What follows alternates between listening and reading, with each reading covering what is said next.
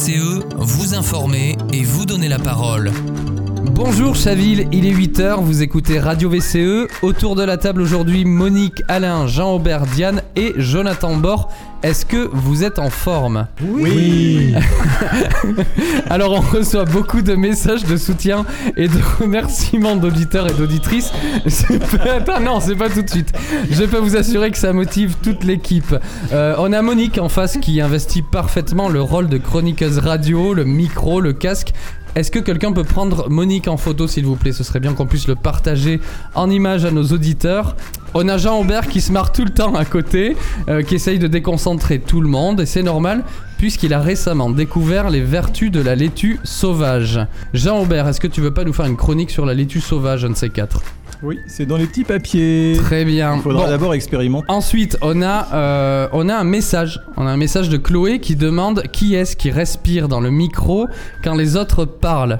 Alors je balance pas, mais je crois que c'est Jonathan Bord qui reste collé au micro, n'est-ce pas Jonathan? Oui, j'avoue, il y a ça et le nez bouché qui avait pas aidé. hein. On l'entend très bien.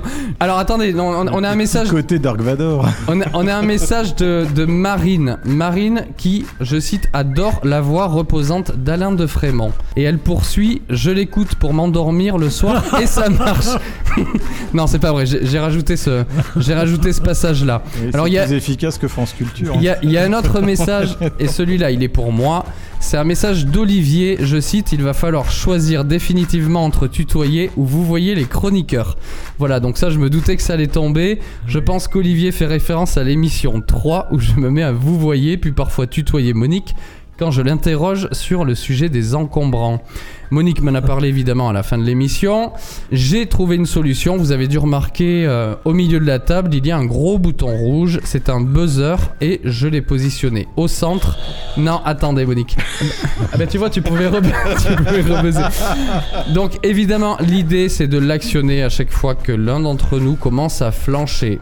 Euh, alors évidemment, là normalement j'aurais dû dire vas-y Monique, tu peux tester euh, le, le- le gros bouton au micro, mais tu viens de le faire, ça fonctionne. Donc évidemment à utiliser avec modération. Monique, ceci étant dit, vous pouvez continuer à nous interpeller sur les réseaux sociaux, les plateformes de podcast ou bien via notre boîte mail vivonschaville ensemble outlook.fr. On reste à l'écoute de tous vos retours. Les titres de la semaine, le CCAS, 4 lettres qui cachent un véritable travail en matière d'action et de développement social. Monique Couteau nous expliquera les différents rôles de ces établissements publics locaux en faisant le point sur Chaville. Viendra le tour de la chronique Terre à Terre avec Jean Aubert, cette fois-ci sur l'absence générale de débat sur la biodiversité ces derniers mois et sa conséquence sur Chaville. Puis Alain de Frémont fait un bond en arrière avec une chanson qui a explosé les records d'écoute. Nous sommes en 1953. Pierre Détail compose et interprète tout ça parce qu'au bois de Chaville, en compagnie de Jonathan Bord, qui vous révélera le clin d'œil de Radio VCE vis-à-vis de cette célèbre mélodie. Et pour terminer, Diane Lafron est partie à la rencontre d'Irina, expatriée ukrainienne, actuellement hébergée par une famille chavilloise. Ils sont ici au studio pour témoigner des difficultés, mais aussi du soutien quotidien de la famille hébergeuse. Tout de suite, un peu de pédagogie avec Monique Couteau.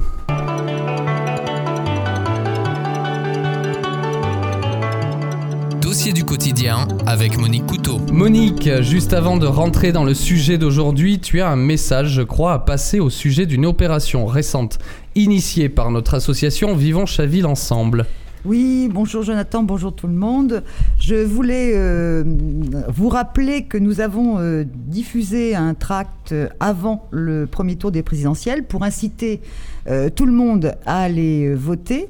Et dans le contenu de ce tract, une petite erreur s'est glissée sur le, dans le paragraphe sur la santé où nous avons écrit euh, que le centre ne pratiquait pas le tiers payant, ce qui est faux. Le centre pratique le tiers payant, donc n'hésitez pas à le demander quand vous allez consulter. Alors merci Monique, qu'est-ce que le CCAS pour revenir au sujet? Alors, c'est le Centre communal d'action sociale. Il a pour mission d'apporter aux habitants de la commune une aide pour l'instruction des dossiers de demande d'aide sociale et il doit se charger également de la domiciliation des personnes n'ayant pas de domicile fixe.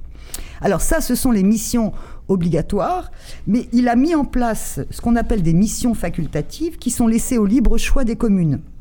Le CCS de Chaville est maintenant structuré en trois pôles. Un pôle accueil et administratif, un pôle social, un pôle handicap, et ce sont cinq agents qui font vivre cet ensemble. Ce qu'on peut remarquer, c'est que le nombre de Chavillois qui a fréquenté le pôle accueil du CCAS n'a cessé d'augmenter d'année en année. En 2019, 5964 consultations. En 2020, 6620, c'était l'année du confinement. En 2021, 6388 pour des renseignements, pour des demandes d'aide, des demandes de rendez-vous avec les travailleurs sociaux. Il est clair que les difficultés à joindre d'autres organismes sociaux, départementaux, la CAF, le service STT8 d'assistance sociale du département ou dans d'autres domaines la préfecture, renforcent l'appel à la proximité qui répond aux besoins de contact humain. L'autre mission obligatoire est la domiciliation des personnes sans domicile fixe. En 2021, il y a eu 64 demandes qui ont été faites, dont 21 de renouvellement. Et au final, 35 personnes ont maintenant leur boîte aux lettres à la mairie. Alors comment explique-t-on la différence entre demande et accord? Alors, quelque chose de positif, c'est que 12 personnes ont trouvé un domicile stable. D'autres ne sont pas revenus pour leur rendez-vous au CCRS, mais il y a aussi euh, quatre refus. Et là, on peut se poser la question d'une interprétation restrictive sur la notion de lien avéré avec la commune.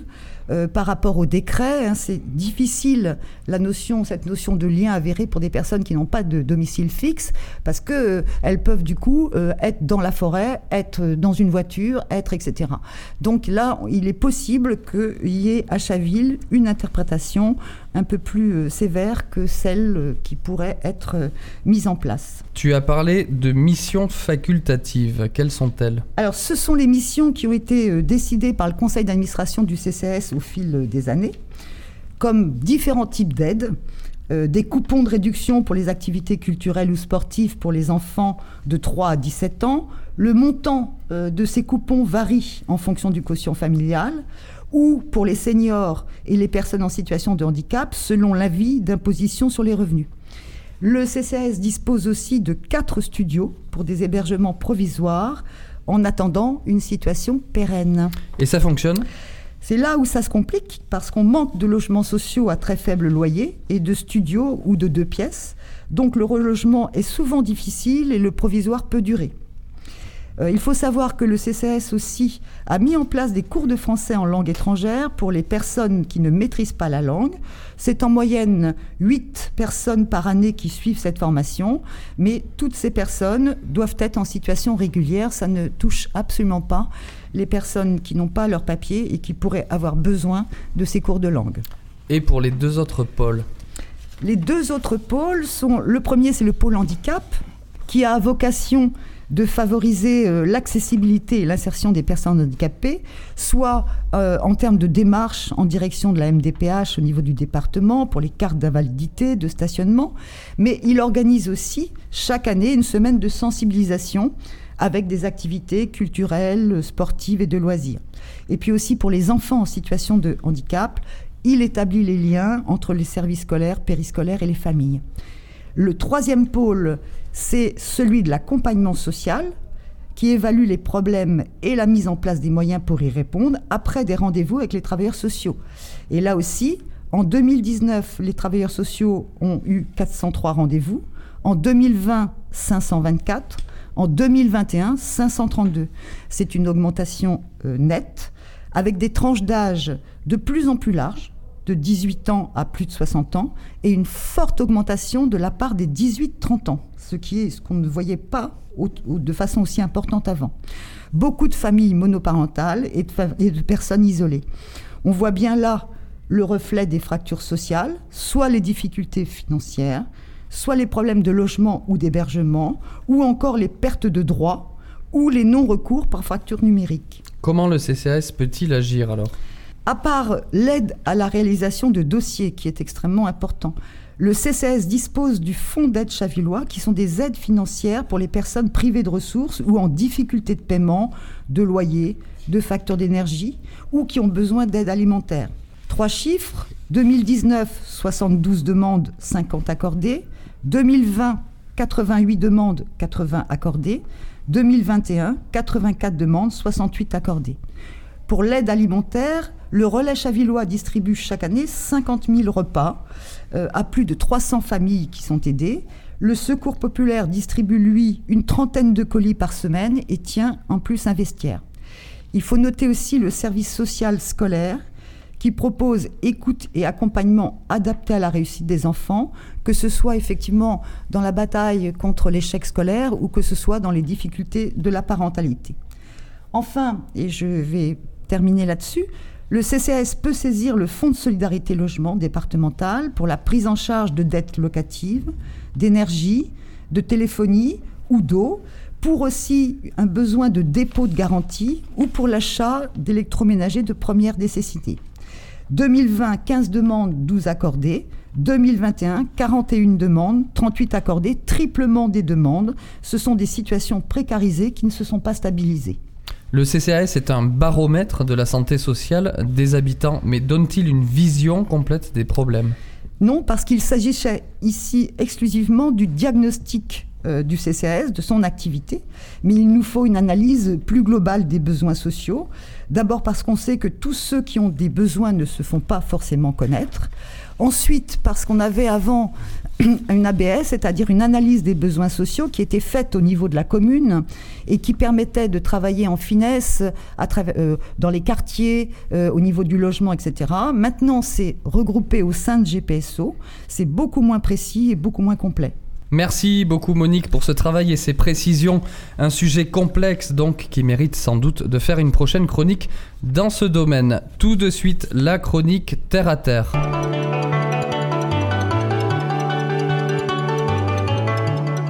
Terre à Terre avec Jean-Aubert Dufaux. Jean-Aubert, bonjour, rebonjour plutôt. Tu es en colère aujourd'hui. Le sujet de la biodiversité et même plus globalement celui de l'écologie a disparu des débats. Bonjour Jonathan. Une chronique un peu plus politique cette semaine, hein, une fois n'est pas coutume. Et je voudrais interpeller nos auditeurs sur le fait que la biodiversité semble avoir disparu des débats. Alors effectivement, le, le, second tour des élections a révélé une certaine mise de côté des sujets concernant l'écologie. Pourquoi les sujets du réchauffement climatique et surtout de la place de la biodiversité ne semblent-ils plus concerner nos compatriotes? En apparence, cela pourrait être lié au contexte géopolitique du moment, ainsi qu'aux effets des mesures sanitaires qui commencent à se faire sentir. Pourtant, les apparences sont trompeuses, me semble-t-il. Je crois tout simplement que le vieux réflexe de la peur du changement, qui crée l'effet de repli sur soi, plonge ainsi notre société dans une sorte de léthargie et d'autisme. C'est-à-dire? L'inertie, elle est plus forte que tout, surtout lorsque l'on prépare depuis des années le cadre nécessaire à l'instauration d'une crainte pour son confort quotidien. Le refus de l'acquis est une caractéristique bien présente chez l'homme. C'est cette même mécanique hein, qui est utilisée par les extrêmes en jouant sur la peur de la perte de repères sociétal. La théorie du grand remplacement d'un certain candidat en est le parfait exemple. Concrètement, l'écologie, euh, pour l'écologie, comment cette mécanique a-t-elle pu se mettre en place? Alors cela a commencé par la mise sous silence des personnalités qui pouvaient médiatiquement et à travers leur ministère adresser correctement le sujet. Avec l'aide des travers avérés ou non de nos anciens ministres, l'écologie est devenue presque inaudible, au point que le gouvernement préfère adresser une enveloppe cadeau de 25 milliards d'euros pour cette année au secteur très polluant que sont la construction, dont les chantiers ont fleuri absolument partout, et l'aviation. On peut ainsi citer le cadeau de Noël qui est passé en catimini le 26 décembre dernier et qui réduit le délai entre la publication de l'arrêté préfectoral annuel d'ouverture de la chasse à tir et sa prise d'effet de 20 jours à 7 jours. Ça veut donc dire que les délais de recours juridique ont été réduits au minimum? Absolument. Autre exemple, les 15 millions annuels qui sont versés depuis la signature de la convention cadre pour 2021-2026, qui a eu raison de Nicolas Hulot en 2018, entre l'Office français de la biodiversité et la Fédération nationale des chasseurs, au titre des actions de protection de la nature à associer à nos amis chasseurs. Comme tout le monde le sait, ce sont les meilleurs protecteurs de la nature, surtout quand il s'agit de laisser vagabonder leurs chiens en forêt en pleine période de reproduction des ondulés. Cela revient quelque part à donner Bambi en pâture à des animaux sous la responsabilité de leur maître. Rien de tel que de proposer renardeaux et chevreaux pour l'entraînement de nos chiens en vue de l'ouverture de la chasse à l'automne. On voit régulièrement au printemps, à Fosse Repose, des chiens de chasse ou d'autres espèces courir après des chevreuils, surtout lorsqu'ils évoluent en groupe. Et oui, chasser le naturel et il revient au galop. C'est l'instinct de meute qui ne quitte jamais le chien. La liste est très longue et une chronique ne suffirait pas à lister l'ensemble des mesures qui ont été prises autour de l'écologie maintien de certains pesticides, du glyphosate, des néocorticoïdes et pourtant interdites dans beaucoup de pays européens, etc. etc. À force de créer un sentiment d'inconfort et de menace sur le quotidien, l'écologie a été écartée par une bonne partie du corps électoral et cela n'augure rien de bon pour notre avenir proche. Espérons que les législatives permettront d'y voir plus clair et de remettre sur le devant de la scène des sujets qui fâchent, entre autres certains lobbies, mais qu'il est nécessaire d'adresser pour que nous puissions continuer à croiser une faune diversifiée et d'intérêt autour de nos villes et villages. Merci Jean Aubert, place à la chronique d'Alain.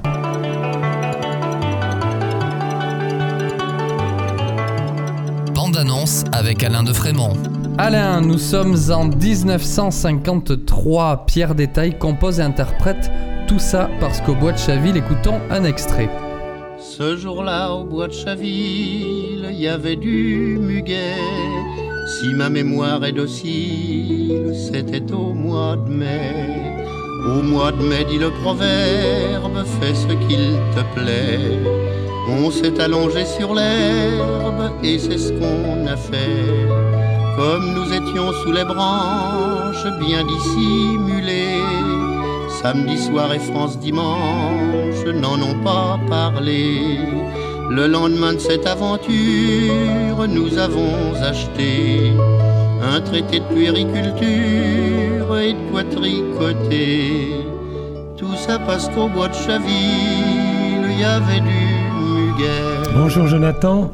Alors cette chanson, c'est un texte, une satire sur la naissance d'un enfant des suites d'un batifolage sous les branches du bois de Chaville. Et bien sûr, on a plein de questions sur cette chanson qui a vraisemblablement popularisé la cueillette du muguet à Chaville. Je te laisse Alain nous faire découvrir plus précisément cette histoire. Alors, euh, bonjour à nouveau. Euh, c'est une chanson qui est interprétée par Pierre Détail, acteur et chansonnier français, qui décéda euh, dans les Yvelines en 1990. Dans les années 50, euh, sur une musique de Claude Roland, il en écrivit les paroles et l'interpréta. Cette chanson donna une renommée à notre commune, qui organisa dans les années 60 les célèbres fêtes du Muguet qui rassemblaient jusqu'à 400 000 personnes dans les rues de la commune, sur le stade Léo Lagrange et sur la dénommée Place des Taureaux qui jouxte le cimetière. On y élisait la reine du Muguet et ses dauphines, qui était présenté à la télévision. Et on y applaudissait de grandes vedettes de l'époque, Michel Delpech, Mireille Mathieu, Nicoletta, ainsi que les animateurs Guy Lux et Léon Zitrone. Vous voyez, c'était du lourd. On associait alors la chanson de Pierre Détail à la fête, à la griserie, voire à la grivoiserie. Si on reste au premier couplet de la chanson, on peut le comprendre. Mais n'oublions pas que nous sommes à la fin de la guerre et dans les années d'après-guerre, et que si on écoute un peu plus attentivement, on découvre un pamphlet antimilitariste. Pierre Détail est également l'auteur-interprète de la chanson La Mouche, où il raconte l'histoire d'un couple qui essaie de tuer une mouche qui s'est introduite dans leur chambre à coucher. Mais cette agitation est interprétée par les voisins comme des débats érotiques, à ne pas mettre entre toutes les oreilles. Pierre Détail Ringard, écoutez les, ces deux chansons et vous me direz. Merci Alain, je me tourne désormais vers Jonathan Bord puisque cette chanson, figurez-vous, a permis de créer le générique de Radio VCE. Et oui, curieusement, parce que ça peut surprendre, mais notre générique est en fait une variation autour de cette chanson, tout ça parce qu'au bois de Chaville. Mais la particularité, c'est que la base de cette variation a été en fait composée par ce que l'on pourrait appeler une intelligence artificielle. Je vous propose de réécouter notre générique que vous connaissez sans doute déjà.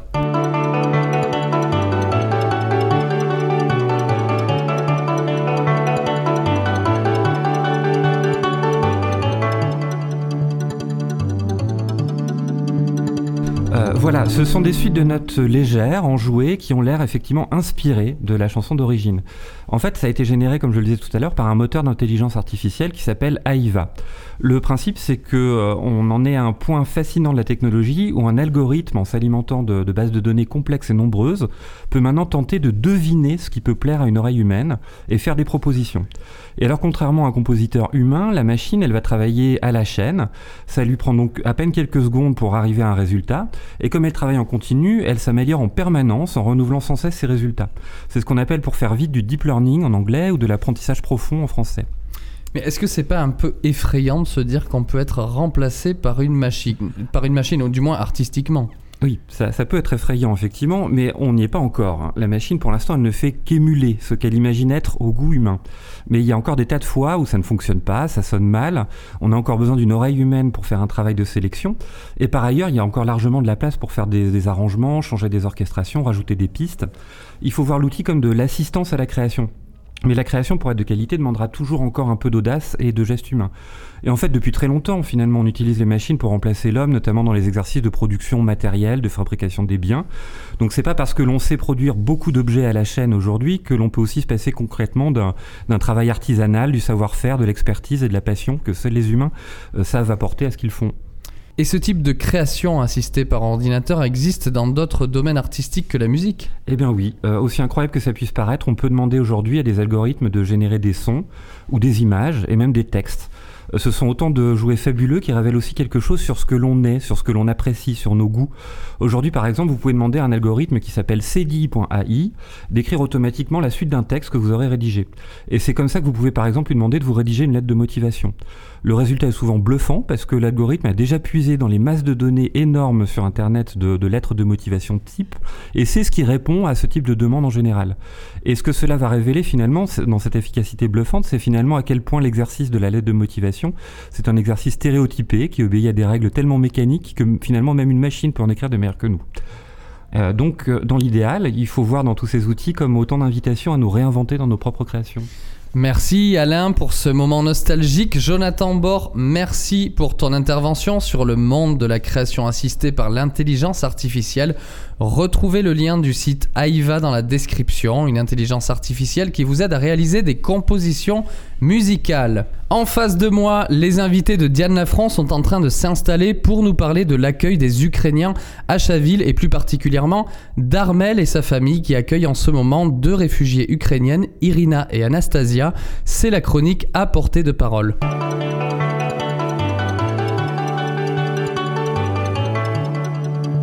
À portée de parole avec Diane Lafront. Diane, bonjour. Tu es venue accompagner d'Irina et Armel pour échanger sur le sujet de l'hospitalité citoyenne, les difficultés de ces réfugiés ukrainiennes, mais aussi les richesses que cela apporte. Bonjour à vous tous et à vous toutes. Bonjour Jonathan, merci pour ton introduction. Bonjour Irina, bonjour Armel. Bonjour. Je suis particulièrement heureuse de vous recevoir aujourd'hui dans, ce, dans cette chronique. Depuis le 24 février 2022 que la Russie attaque l'Ukraine et l'Union euh, européenne réplique par de lourdes sanctions, voilà notre, notre contexte. Aujourd'hui, les combats se poursuivent sans trêve à Mariupol.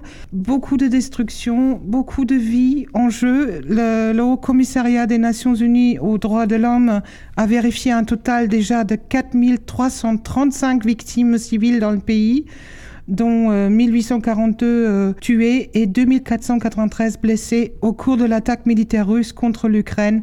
Et ça, c'était les chiffres au 11 avril 2022. Aujourd'hui, Irina, on vous a invité ici avec Armel parce que vous nous donnez un exemple d'un un exemple humanitaire et euh, d'échange.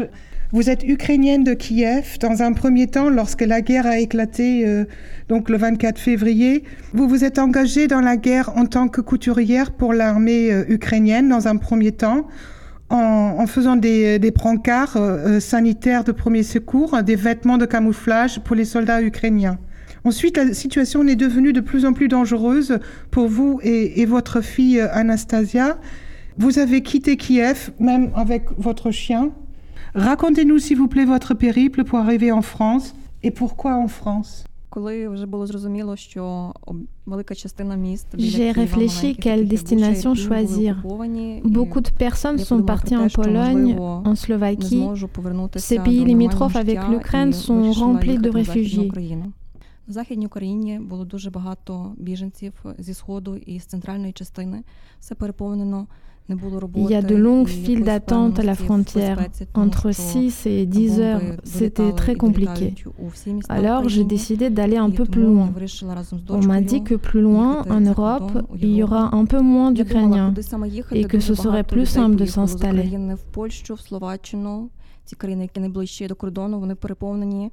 Дуже багато людей стояло в чергах на кордоні comme ma fille apprenait le français depuis un an, je me suis dit que pour elle, il serait plus simple de s'adapter ici. C'est pourquoi nous avons choisi la France.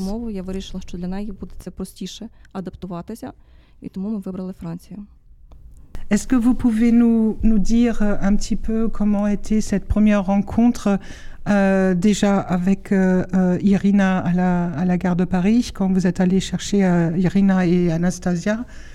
Et comment vous vous êtes retrouvées toutes, toutes les deux? Donc en fait, notre famille, c'est une famille internationale. on a passé beaucoup de temps en Europe centrale. Mon mari est américain-hongrois. Et à Prague, il y a une très forte communauté ukrainienne. et donc, de, par nos amis ukrainiens, en fait, très rapidement, euh, sur Facebook, euh, on a été euh, exposé à des groupes d'entraide aux Ukrainiens. donc, j'ai tout simplement voilà, répondu à certaines demandes. Irina m'a contacté donc via Facebook. Euh, euh, son histoire m'a touchée, enfin sa demande ultra simple, je dirais, m'a touchée. Sa demande, c'était de pouvoir donner un avenir à sa fille. Euh, voilà, on a tout simplement été extrêmement touchés, émus, et donc très rapidement, on a, on a pris la décision de les accueillir. L'arrivée à la gare, donc vous devez imaginer un, grand convoi en fait d'Ukrainiens coordonnés par, par la Croix-Rouge euh, complètement hors de ce euh, hors de ce convoi. Il y avait voilà une, dame, sa petite fille et un petit chien dans un coin de la gare. Euh, donc c'était évident que c'était Irina, Anastasia et Asia. Donc je suis tout simplement allée dans leur direction à l'opposé du convoi humanitaire. et voilà. Et la rencontre s'est faite avec énormément d'émotions alors que alors qu'on ne s'était jamais vu, qu'on ne se connaissait pas effectivement. Et Irina, est-ce que vous avez encore aujourd'hui de la famille en Ukraine? Avez-vous des nouvelles de cette famille et quelles sont les nouvelles de, vos proches qui sont restés là-bas? Oui, effectivement, mon père est en Ukraine. Il est dans la partie ouest en ce moment. Il est retraité. Tous les jours, je suis les actualités ukrainiennes. Je suis en contact permanent avec mon père, aussi avec mes collègues de mon ancien travail, ceux qui sont restés à Kiev. Malheureusement, aujourd'hui, les nouvelles ne sont pas rassurantes. Euh, bien sûr, il y a moins de combats en ce moment, un peu moins de territoires occupés, mais la situation générale est très compliquée. Beaucoup de personnes sont restées sans emploi et se trouvent dans une situation extrêmement instable.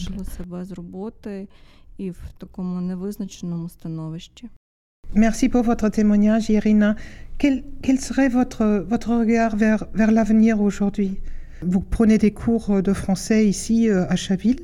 Anastasia est à l'école, intégrée également ici à, l'école à, Chaville. Comment était euh, leur euh, accueil, votre accueil, et comment euh, est-ce que vous vous sentez aujourd'hui ici dans votre famille d'accueil et à Chaville je suis très reconnaissante aux Européennes et plus particulièrement aux Français qui nous aident beaucoup. Ils essaient d'améliorer notre séjour ici, ils nous aident à s'adapter au mieux. Ma fille a été scolarisée quasiment une semaine après l'arrivée. À l'école, elle a été accueillie très chaleureusement. Elle est une star à l'école. Tout va bien. Je remercie énormément Armel pour son soutien, pour son aide. En ce moment, nous apprenons très activement la langue française pour pouvoir nous adapter au mieux dans ce pays. Il y a déjà euh, quelque chose et une très très très bonne nouvelle que nous avons apprise euh, euh, depuis que vous êtes là. Vous avez déjà trouvé un travail en France. Est-ce que vous pouvez nous en parler un petit peu Quelles étaient vos, vos démarches et qu'est-ce que, qu'est-ce que vous allez faire? Quand je suis arrivée ici et que j'ai obtenu l'autorisation de séjour et de travail, j'ai traduit mon CV en anglais. Armel m'a aidé à le traduire en français et effectivement, en ce moment, je m'apprête à travailler. Le travail ressemble beaucoup à ce que je faisais à Kiev. Bien sûr, ce n'est pas un poste si avancé, mais je suis heureuse de pouvoir travailler dans un domaine que j'aime et que je maîtrise bien. Merci beaucoup Diane et Armel. En ukrainien, Doje Diakuyo Irina pour votre témoignage. Un remerciement particulier aussi à Yaroslava Shevchenko, chavilloise franco-ukrainienne investie depuis le début dans l'accueil des Ukrainiens à Chaville. Vous avez entendu sa voix à l'instant puisqu'elle a accepté ce rôle de traductrice pour Radio VCE. Revenez quand vous voulez au studio. En attendant, l'association citoyenne Vivons Chaville Ensemble reste à votre disposition. C'est la fin de cette émission. On se retrouve la semaine prochaine avec de nouveaux sujets qui vous concernent. C'était Jonathan Denuy sur Radio VCE. Radio VCE, vous informer et vous donner la parole.